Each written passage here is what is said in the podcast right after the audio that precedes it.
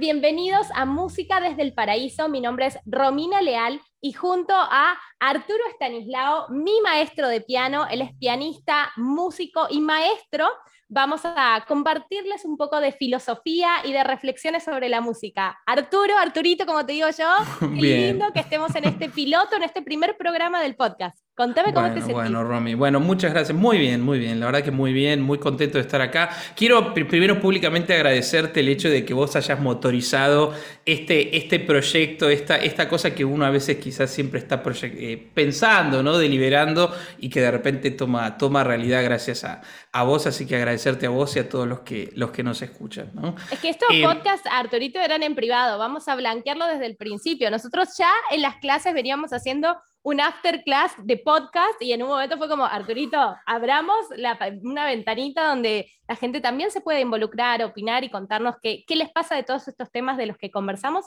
que son inspirados en la música.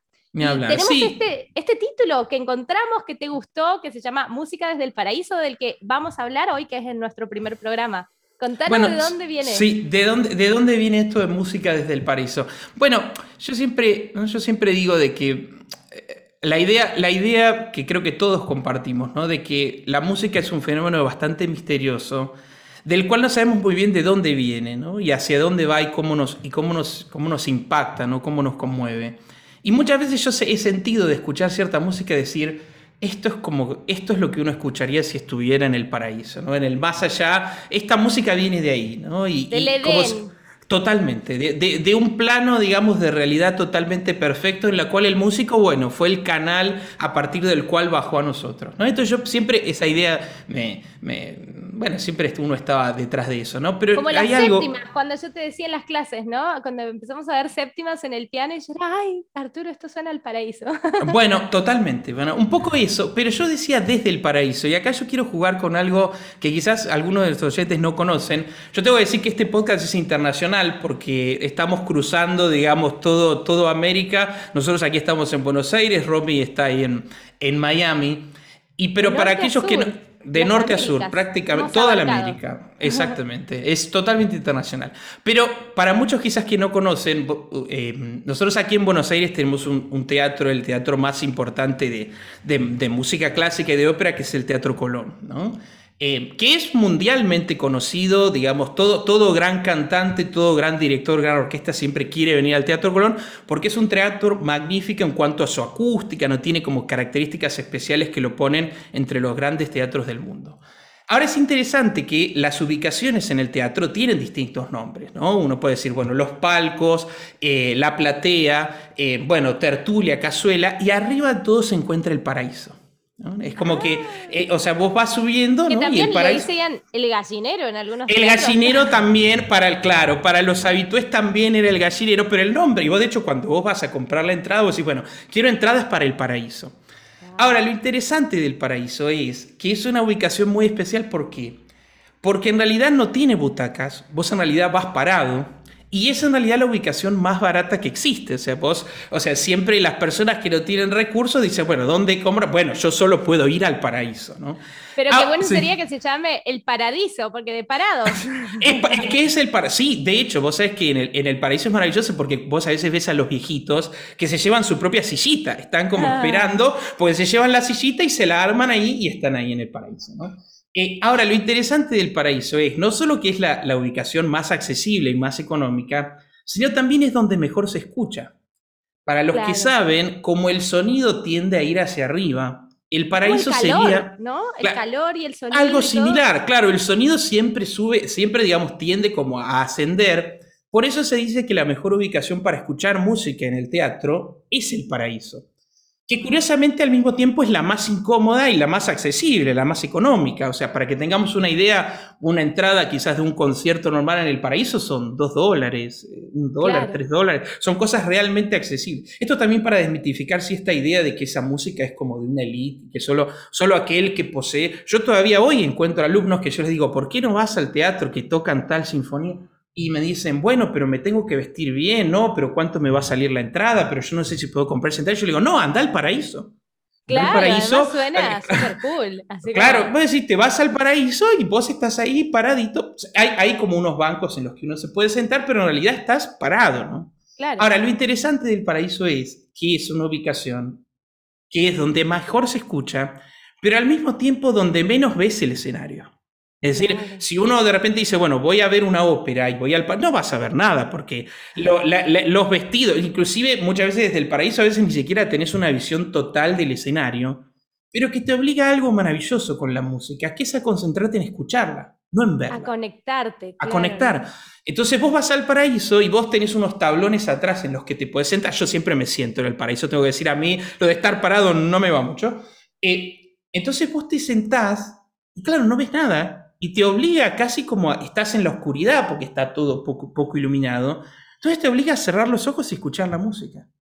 Que yo digo que es la actitud que uno siempre debiera tener ante la música. Ah. Entonces la idea de la música desde el paraíso es también la idea de escuchar música desde un lugar en que vos no estás viendo, pero te estás empapando de lo que está sucediendo, que la podés escuchar bien, ¿no? y al mismo tiempo es accesible a todos. O sea, esta idea muchas veces, ¿no? De que ciertos tipos de música o ciertas manifestaciones musicales deberían ser para gente que las puede costear, gente que tiene un conocimiento. Bueno, no, desde el paraíso sería para cualquiera. ¿no? Claro. Entonces, la idea, se siente así como a la derecha de Dios Padre, ¿no?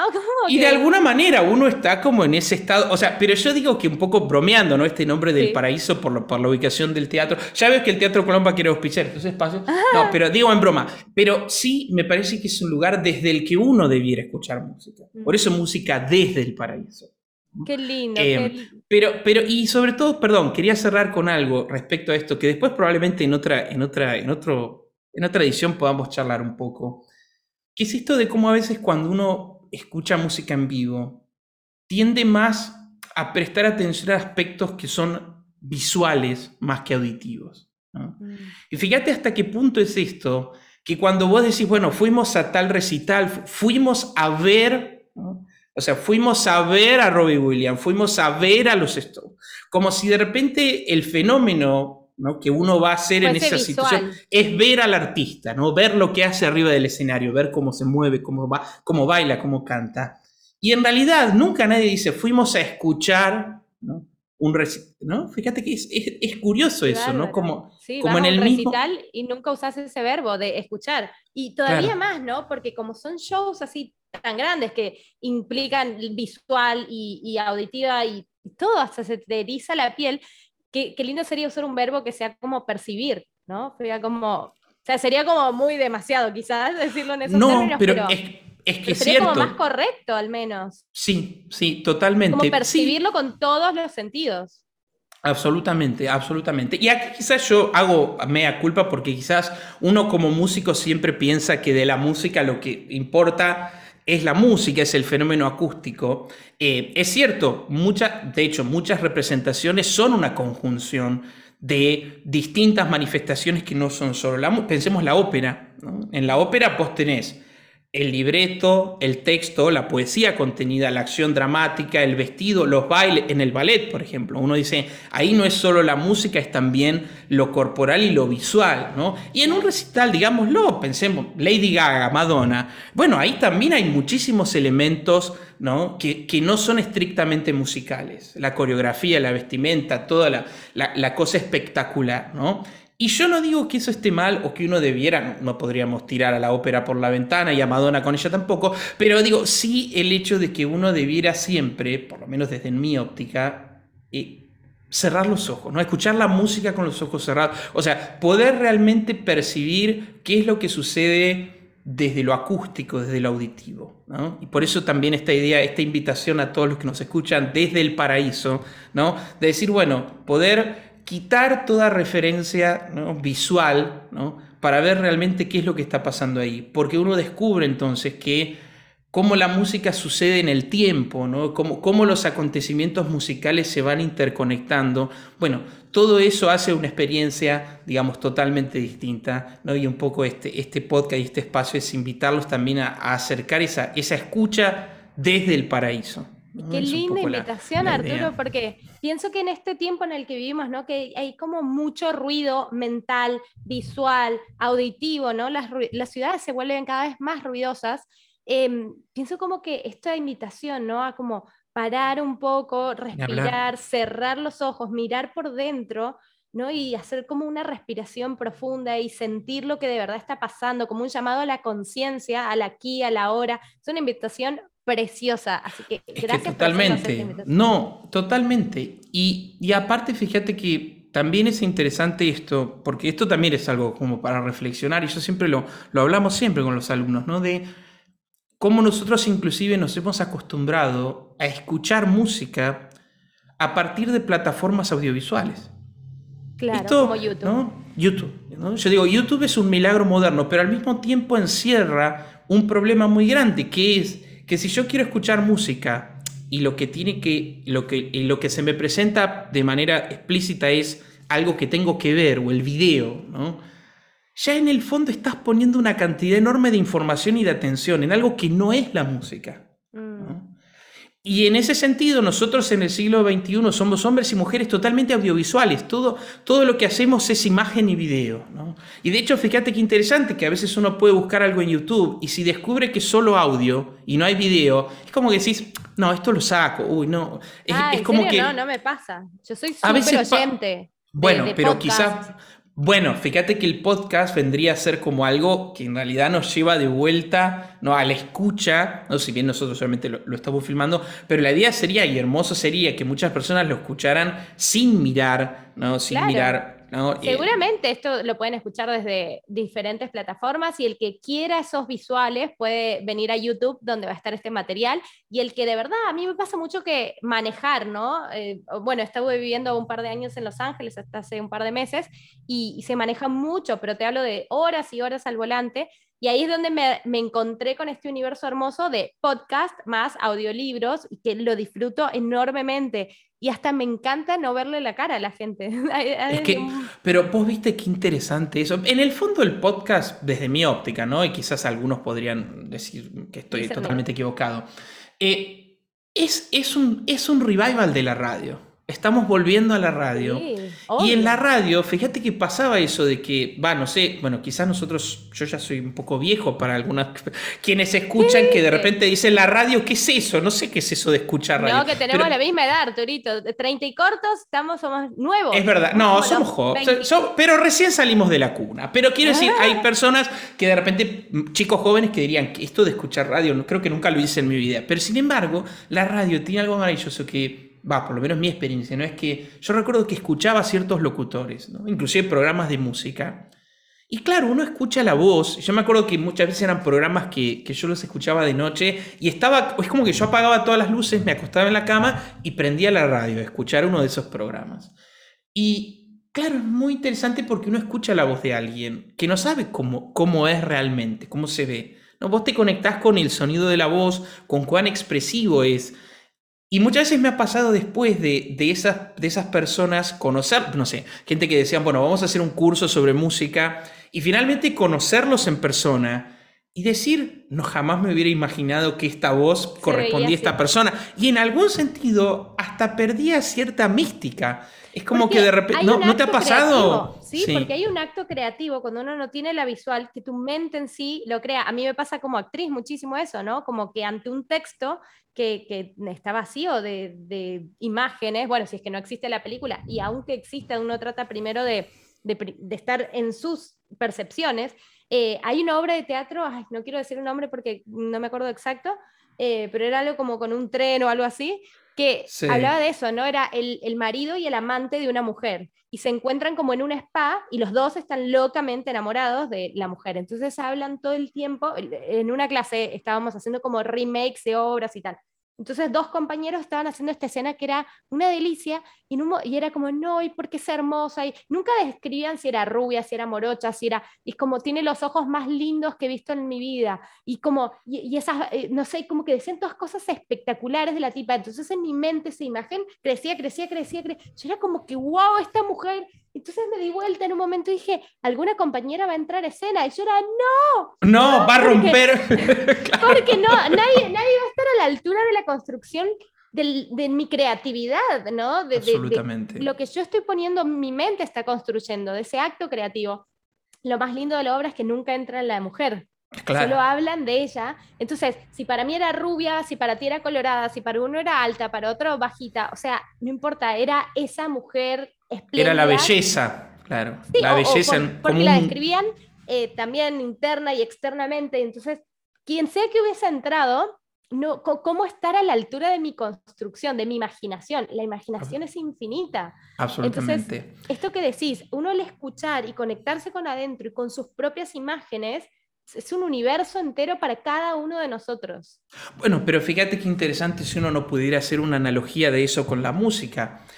¿Hasta qué punto quizás si nosotros no tenemos esa referencia visual, lo que podamos imaginar de lo que está sucediendo, quizás sea muy distinto a mirar arriba del escenario y un director haciendo morisquetas y músicos moviendo arcos. En algún sentido yo siempre digo que un concierto, pensemos un concierto clásico, yo tomo esa referencia, pero aplicaría cualquier otra, ¿no?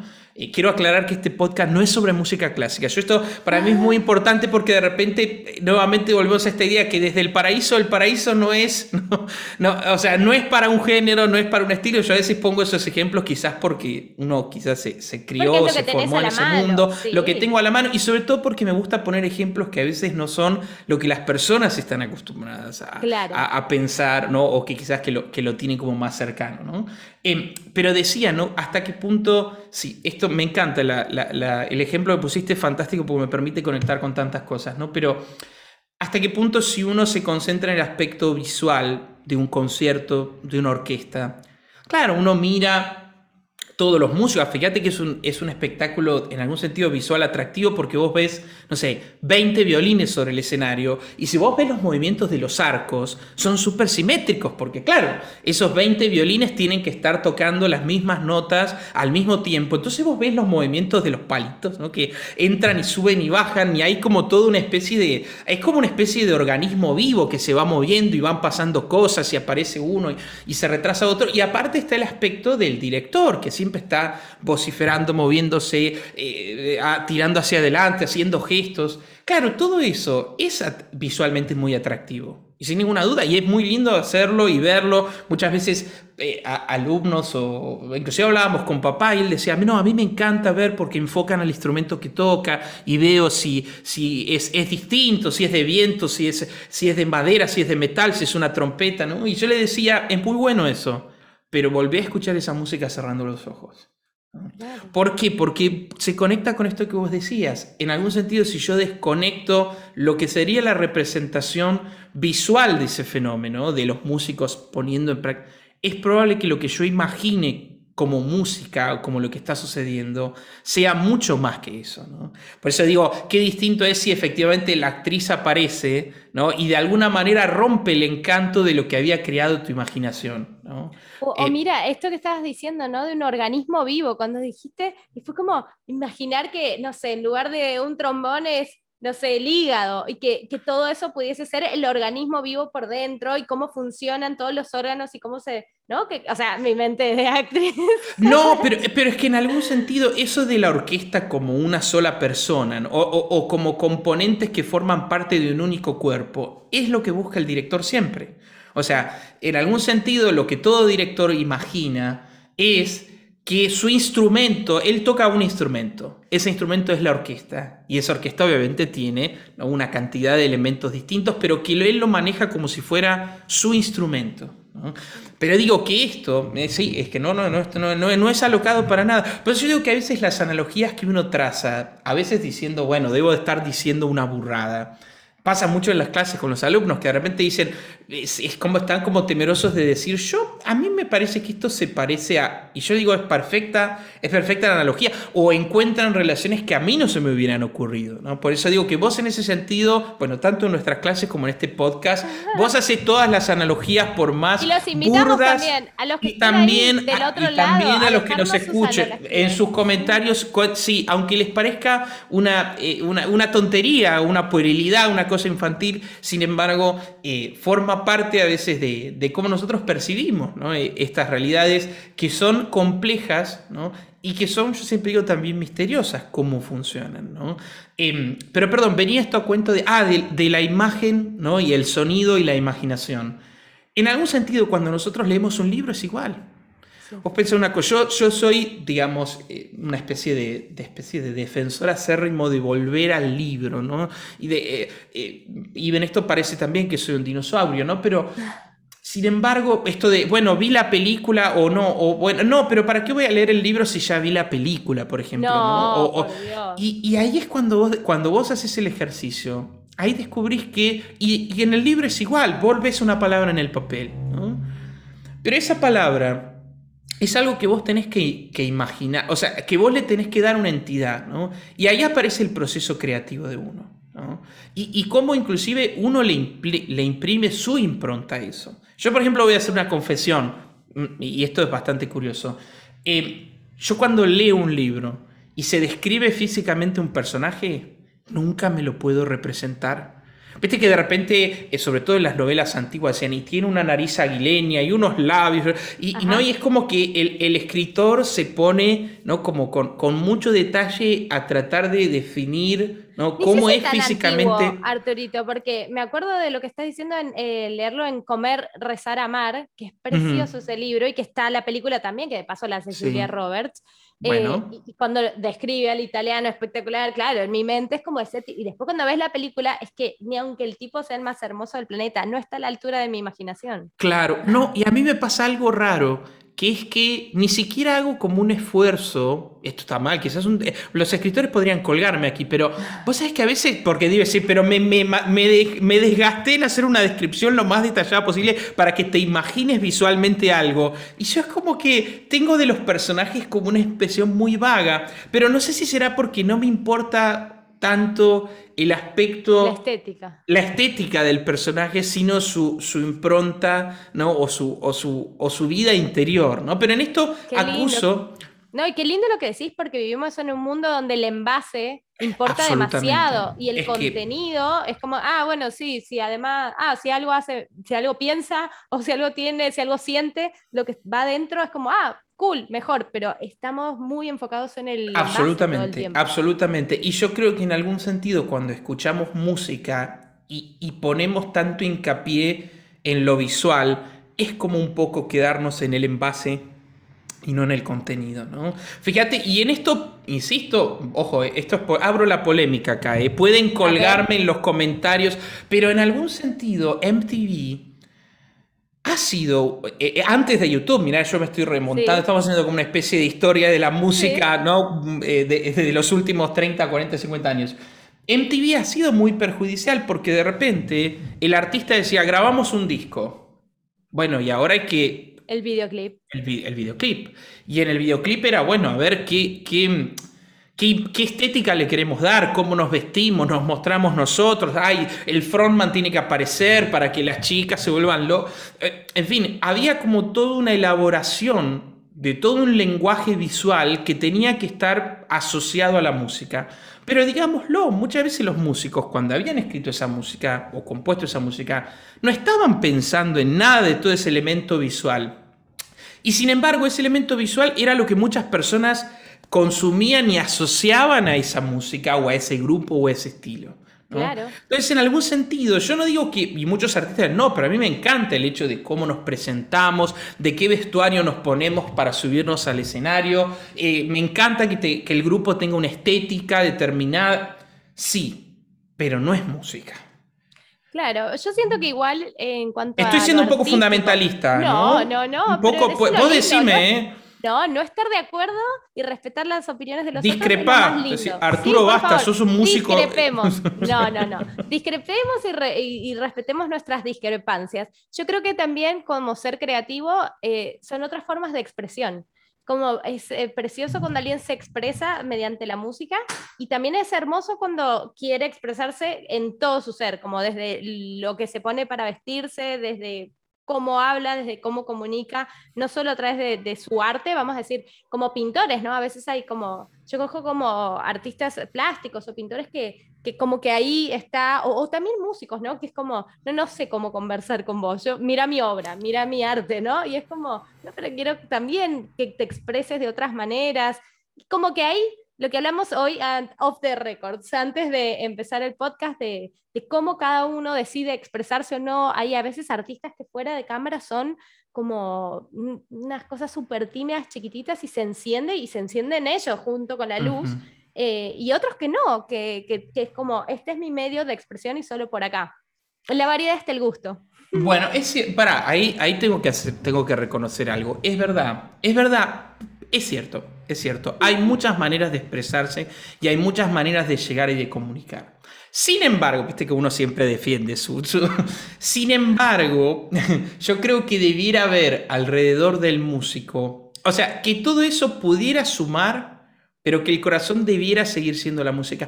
Porque si no, en algún sentido, bueno, a veces viste que se habla de performer. ¿no? Claro. Eh, eh, que es como un. o se dice artista en un sentido integral que incluye todo. ¿no? Es, es como un showman o un showman. O showman, viste que también hay... A ver, no me parece, insisto, no creo que esté mal, no creo que haya que ser como yo, decir, no, lo único que importa es la música y todo lo demás, tirémoslo al demonio. Pero uno debiera, como, como oyente, creo yo, poder separar todo eso y muchas veces conectarse solo con la música. Y a, ti te gusta. O no al menos así lo disfrutas vos. Al menos así te lo imaginas y lo disfrutas tú yo sí, yo siento que sí, y yo siento que a veces eso me conecta con, con, el planteo estético de una manera más fuerte. Y sobre todo quizás sabes por qué, me, ahora estoy pensando por qué yo hago eso, o por qué tiendo a hacer eso. Porque claro, pensemos en la música de artistas que ya no están. Sí. Y vamos atrás en el tiempo, imaginémonos Beethoven. Sí. Claro, en algún sentido, yo no tengo mucha idea cómo se vestía Beethoven en, en, la Alemania, en Viena, eh, a principios del siglo XIX. Probablemente si lo viera me parecería algo muy lindo para ver en, una película de época, ¿no? Claro. Pensemos 1800, ¿no? Un poquito. Eh, y sin ninguna duda que podría ser atractivo, decir, a ver cómo se vestían los... Ahora, sinceramente, en lo que hace a qué nos importa cómo se veía? ¿Qué me importa? Por favor, si se peinaba no se peinaba. De hecho, pongo el ejemplo de Beethoven porque no. No, no. Bueno, Beethoven no, ya en esa época se, no, Beethoven no, pues en esa época ya se había un poquito abandonado, pero Mozart y Bach sí tienen todos esos retratos con esas pelucas, eh, toda una cosa ceremonial. Ahora, Beethoven, de hecho, era la cosa más desalineada que existe. O sea, de hecho, vos sabés que era, en el caso de Beethoven, bueno, yo digo que es el, es el primer moderno en la música clásica, porque era desalineado, eh, vivía en un caos total. Vos sabés que hay descripciones increíbles porque él se encerraba a componer y de repente, eh, bueno, se perdía todo registro del tiempo, de si era de. Y entonces, claro, como él ya estaba sordo, él vivía quizás, ponerle en una, alquilaba una casa en que la, la, posadera le llevaba la comida. Parte del alquiler implicaba darle, no sé, un almuerzo y una cena. Entonces, claro, la posadera iba con la comida, en el horario de la comida, y golpeaba la puerta. Y claro, Beethoven estaba sordo y estaba totalmente abstraído en la composición, entonces no la escuchaba. Y entonces la mujer golpeaba varias veces y le dejaba la comida al costado de la puerta, como diciendo, bueno, en algún momento abrirá. Claro, Beethoven, claro, claro, para salir a la casa, o tendrá hambre y abrirá la puerta. Y entonces, claro, Beethoven estaba totalmente abstraído y se olvidaba completamente. Y en determinado momento, cuando se daba cuenta que tenía hambre, empezaba a golpear y decir, ¿cómo es que no me han traído mi comida? O sea, se, se, totalmente se, se, desquiciaba y es que la comida estaba ahí. Y aparte de repente cuentan que era un caos de papeles y de cosas en los que eh, vos pensás que él, él se le daba por caminar todo el tiempo mientras pensaba y mientras componía. Entonces hacía un ruido bárbaro, era un vecino. Era, yo siempre digo que si ah, uno hubiera que, tenido que tratar con Beethoven hubiera sido una cosa pero espeluznante, hubiera querido colgarlo. Eh, y, ¿no? y por eso, y yo digo, pero ¿cuánto de eso tiene, tiene o no que ver con su música? Bueno, evidentemente en la, la, personalidad y en la impronta de su música uno puede captar todo eso. A mí me encanta, me parece como el reggaetonero de la época. En algún sentido. Bueno, muchos dicen que Beethoven se puede pensar como una especie de rockstar, es el primer rockstar, y hay algo de eso, una persona totalmente rebelde, díscola, que, se, que, iba en contra de la mayoría de las convenciones de su época, y bueno, y, siempre luchando contra eso, ¿no? Y, pero digo, sin embargo, ¿hasta qué punto no son fenómenos que son como un cerco alrededor de la música? Y yo creo que podríamos hacer lo mismo con Lady Gaga. Uno podría decir, bueno, y mirá lo que trazo, las analogías enormes, ¿no? Pero vos podés decir, bueno, sí, es cierto, ella se viste, tiene una estética, tiene una manera. Eh, eh, pero todo es como un cerco alrededor, ¿no? De, de lo que es realmente la música. Pero bueno, insisto, es una concepción que reconozco bastante especial, un poco extrema, voy a hacerme cargo.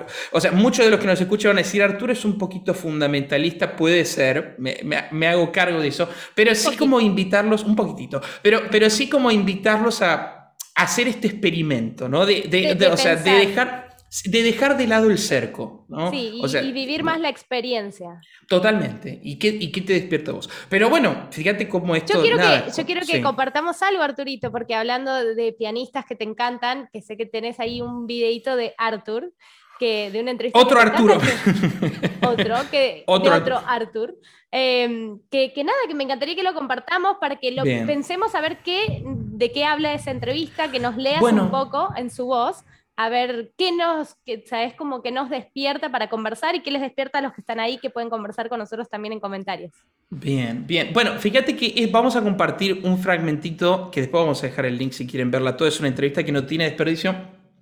Es una entrevista que se le hace a Arthur Rubinstein, uno de los grandes pianistas del siglo XX. Él, era polaco. A los 90 años, que en su casa de París. Ese, es el contexto, digamos, de, toda la entrevista. Rubinstein ya un pianista totalmente aclamado, ya había hecho toda su carrera y considerado, insisto, una de las grandes, grandes figuras del piano del siglo XX. Y él está viejito, entonces le van a hablar y le preguntan por su vida. Es muy interesante, la entrevista no tiene desperdicio. Probablemente quizás más adelante también compartamos alguna cosita más de, de, esta entrevista, porque realmente es una entrevista larga es una, eh, y habla de todo, no solo de música, sino también muchos temas. Yo vi que vos la estuviste chusmeando ahí, que encontraste un montón de cosas lindas, porque de hecho Arthur Rubinstein muchos lo conocen.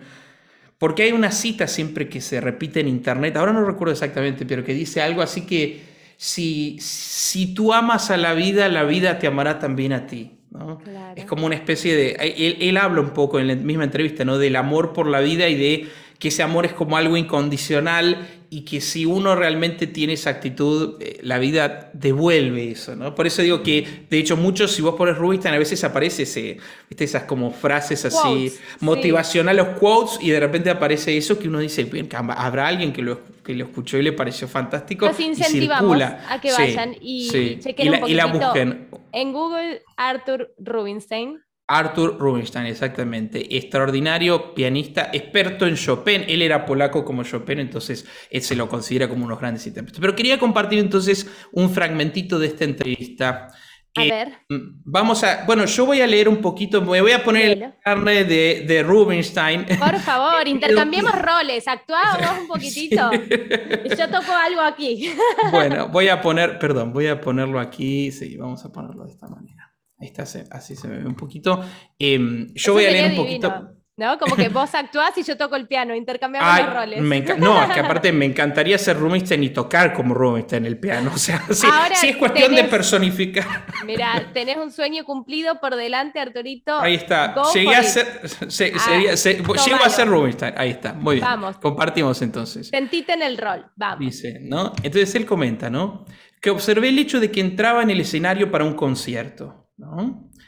Y, entonces él nos dice, como una representación, como un cuadro de lo que sucede en el escenario. ¿sí? Y sí, es bastante ridículo porque un hombrecito gordo como yo, ¿no?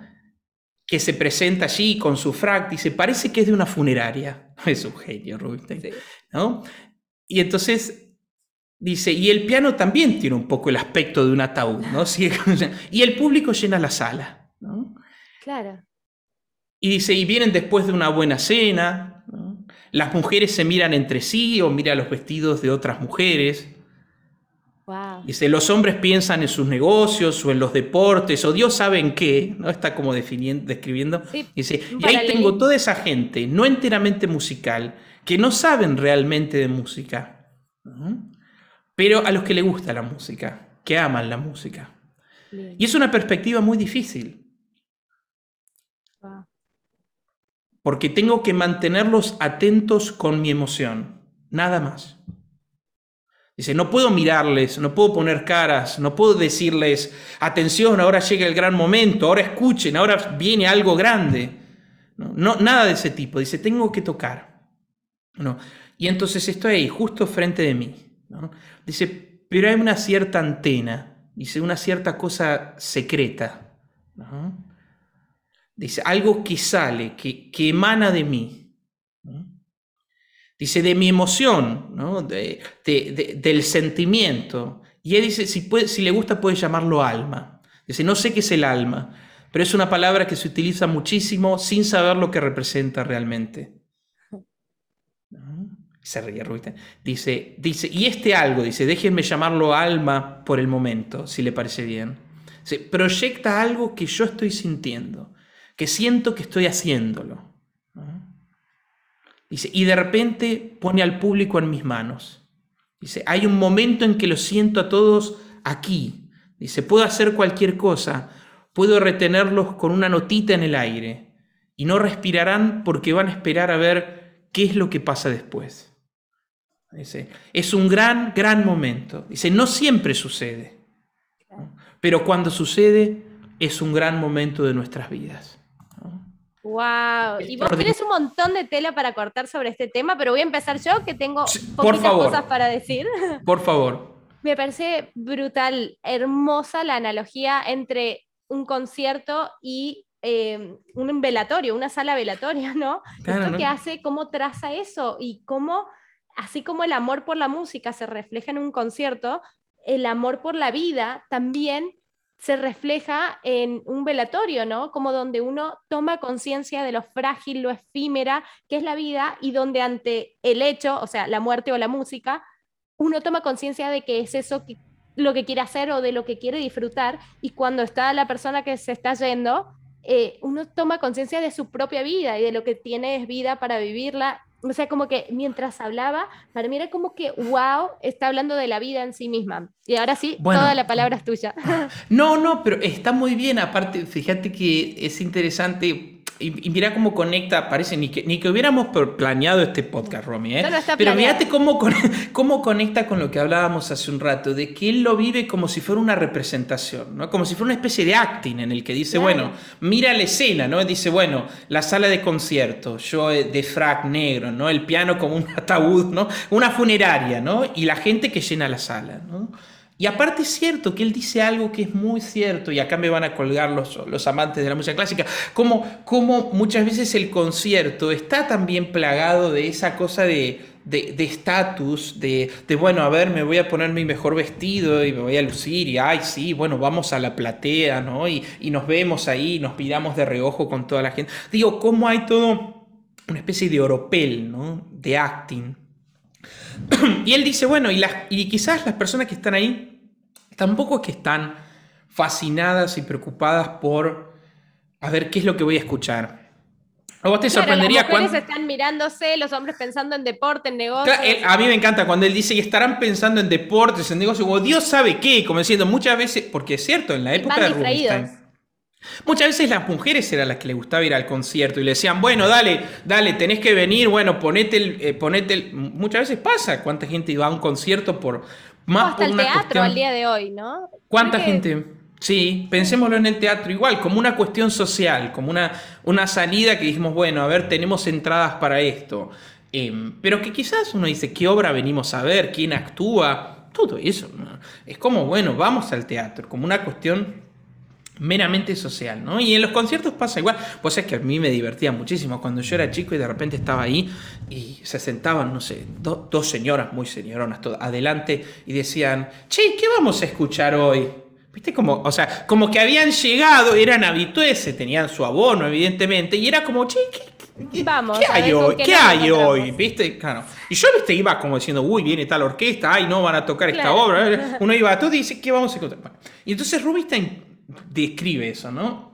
Y dice algo también muy interesante, que es que el músico tiene que, digamos, como retener la atención, captar la atención de todo ese público que a veces no sabe de música, Sí. no es que, pero que les gusta la música o que la disfrutan o que están ahí por alguna buena razón de Dios, vaya a saber, ¿no? Y que, bueno, él tiene que hacer algo, tiene que producir algo. Y habla de algo, esto del alma, ¿no? De- o sea, de qué es lo que pone el músico dentro de sí o, qué busca dentro de sí para darle sentido a esa música, a esos sonidos, ¿no? Y esto de lo que Rubinstein habla, de que él, él dice, no siempre sucede, pero cuando sucede él siente que, que, tiene a todo el público, ¿no? A toda la sala como e- e- en, en control absoluto, que él puede sostenerlos y, ¿no? y, que, y que el público pueda sostener la respiración esperando la nota que sigue. Vos sabés que eso puede parecer muy poético, pero yo he tenido eh, ocasiones en que lo he sentido. Que uno de repente Y que no solamente asociadas a la música, a la vida también, lo digo yo como mujer, a veces está, ¿no? Frente a un enamorado y uno siente de verdad que tiene a la persona en la mano y decís como, wow, puedo hacer lo que quiera con esto. de Como alguna... de bueno, verdad esa tensión que se genera y esa resolución de la que él habla, donde todos estamos así y como que esto se, es como el veredicto, ¿no? Bueno, sí, totalmente. ese. Y me imagino que te debe haber pasado también eh, en el teatro, ¿no? Esto de decir, bueno, estoy diciendo el texto y percibo un silencio El en la silencio, sala. eso te iba a decir. el Eh, silencio. percibir el No, Y el silencio- silencio que uno es capaz de generar para que la sala haga silencio. Absolutamente. Ese silencio es brutal. Es impresionante. Es impresionante y la tensión que puede haber en el silencio. Después, otro día vamos a hablar de, la silencio. música, de la música Muchos y el días. silencio. Vamos a hablar del días. silencio. Yo soy, Em, amo el silencio. Bueno, es que aparte hay algo muy interesante porque la música nace del silencio y vuelve al silencio, ¿no? Es como que en algún sentido hay- hay un ciclo y, y también es muy interesante hablar de cómo nosotros pensamos el silencio en música no como una ausencia, no como, no como una carencia, sino Sino como como algo presencia. que ordena el sentido ¿no? de lo que hace. Es impresionante, muy interesante para hablar. Pero entonces Lo decía, ¿no? retomaremos. Vo- volviendo a esto, ¿no? De, de lo que hablaba Rubinstein, de cómo eh, a mí me ha pasado a veces, pero a veces en situaciones ni siquiera en conciertos, por ejemplo, no sé, venían acá amigos conocidos a casa y alguno decía, bueno, a ver, Arturo, eh, toca algo, dale, a ver si el piano está hermoso, y quizás se sentaban acá en el estudio. Así, pero de manera muy informal. Inclusive yo tocando cosas que no es que me había preparado como para decir ahora van a venir y voy a tocar esta obra y los voy a maravillar. Y fue como decir, bueno, a ver qué toco. Bueno, bueno, a ver, agarro esto que más o menos lo tengo en dedos. Y de repente empezar a tocarlo y sentir ese silencio, ¿no? De decir, qué bárbaro, acá no hay nadie, o sea, casi como que no estamos respirando y de una especie de electricidad en el aire, ¿no? Y de decir, bueno, acá, acá están todos, acá estamos todos juntos, pero no todos en mis manos como quien no podría decir, bueno, ahora los puedo manipular, sino yo No, también. pero desde un, desde un buen sentido, manipular en el sentido de que ahora los voy a hacer sentir esto. Ahora sí, ahora exactamente. Pero Voy a mira te- llevarlos a estos lugares. Sí, a- y mira lo que te voy a. Sí, y te voy a decir algo más. Inclusive de yo sentir que también estaba siendo llevado. Que estaba siendo parte, claro. Claro, pero yo siendo llevado por la música, un poco como diciendo, bueno, ahora estamos todos en este tren, ¿no? Y la música nos está conduciendo hacia cierto lugar. Como que uno a veces también perdiendo una sensación de que es uno el que está con el timón y diciendo, bueno, Era- ahora voy a doblar a la si era Miguel Ángel el que decía que es Dios a través mío. ¿Cómo voy a ser yo capaz de hacer todo esto? O sea, Absolutamente. es Dios a través de Absolutamente, uno. absolutamente, absolutamente. Y entonces, de repente que se produzca algo muy loco, que yo tocar, ¿no? Y muy emocionado por lo que está pasando. Y terminar, y que se produzca un silencio en el que todos nos quedamos como, que acaba de pasar. Claro. Acá acaba de pasar algo que, como que, como que, no sé, na- nadie quería decir nada porque estábamos como todos conmovidos y, y yo, y me miraban a mí y yo hacía como, Como diciendo, ¿qué, puedo decir yo de lo que acaba de pasar? Estoy con ustedes sintiendo lo mismo. y como que alguien en algún momento tratara de romper, viste, ese clima de, de, de, shock emocional en el que estábamos todos y que, bueno, que siga la noche, que siga la fiesta, bueno, eh, ¿no? Pero, pero de sentir inclusive después de producido, como una cosa como diciendo, lo que acaba de pasar es un milagro, ¿no? Es, es misterioso y, y, yo tampoco me puedo adjudicar la propiedad de eso, ¿no? Era Bach estaba ahí, ¿no? Eh, sé, que se presentó.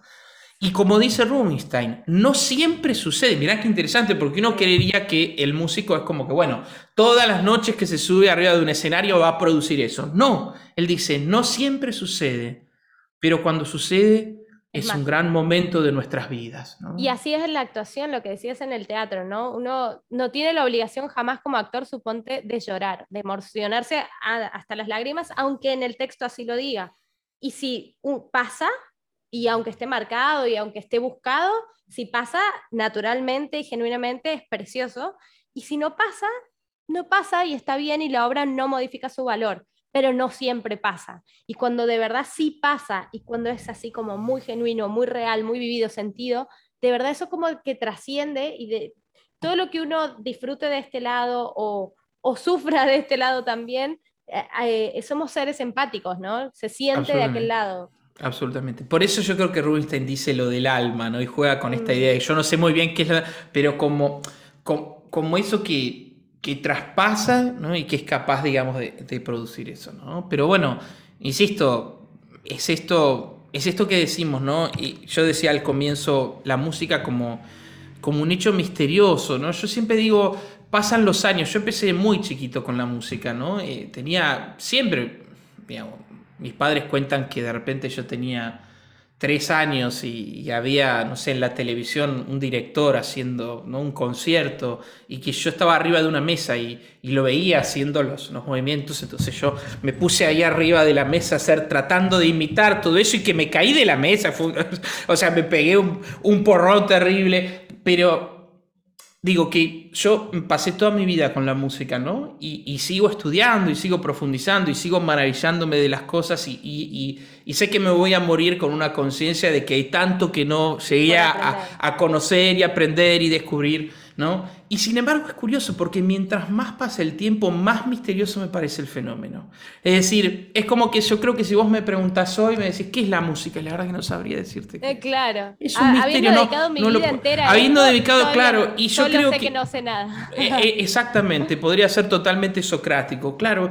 y creo que, bueno, creo que el, el, misterio está en estas cosas, ¿no? Por eso yo quería traer, y por eso siempre compartimos esta entrevista a Rubinstein, porque él y fíjate qué genuinamente lo dice. ¿no? Yo invito a que realmente vean la entrevista y lo escuchen a Rubinstein. Aparte, él es, es un entrador. Era, Rubinstein era un bon vivant. Cuando era joven se la pasaba levantando minas y, y de joda. O sea, no tenía nada de, esa idea de que el pianista clásico, que no, que vive. No, no, para nada. Rubinstein, de hecho, vivió muchos años en la Argentina. O sea, era, era, era un personaje realmente único, ¿no? Un, un gran artista. Pero que genuinamente habla de eso, ¿no? Y se golpea el pecho y dice y cuando sucede es un gran momento de nuestras vidas. Y sin duda, si algo es un artista, es alguien que tiene firma, que tiene sello, que tiene huella digital y él lo tiene. Así que los invitamos a ver esta entrevista a Turito. Se nos ha pasado la hora. Pero por favor, sí, ya, yo creo, creo que estamos, estamos como para liberar.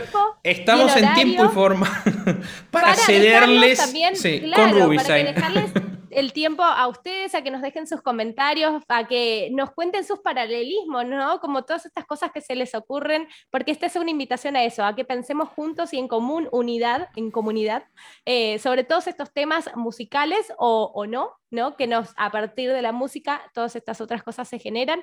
Así que gracias, Arturito, por darnos este espacio, por de verdad compartirnos todo ese saber que tenés y que te dan ganas de compartirlo. Para mí es un placer acompañarte en este proyecto y ojalá para todos los que están de ese lado también.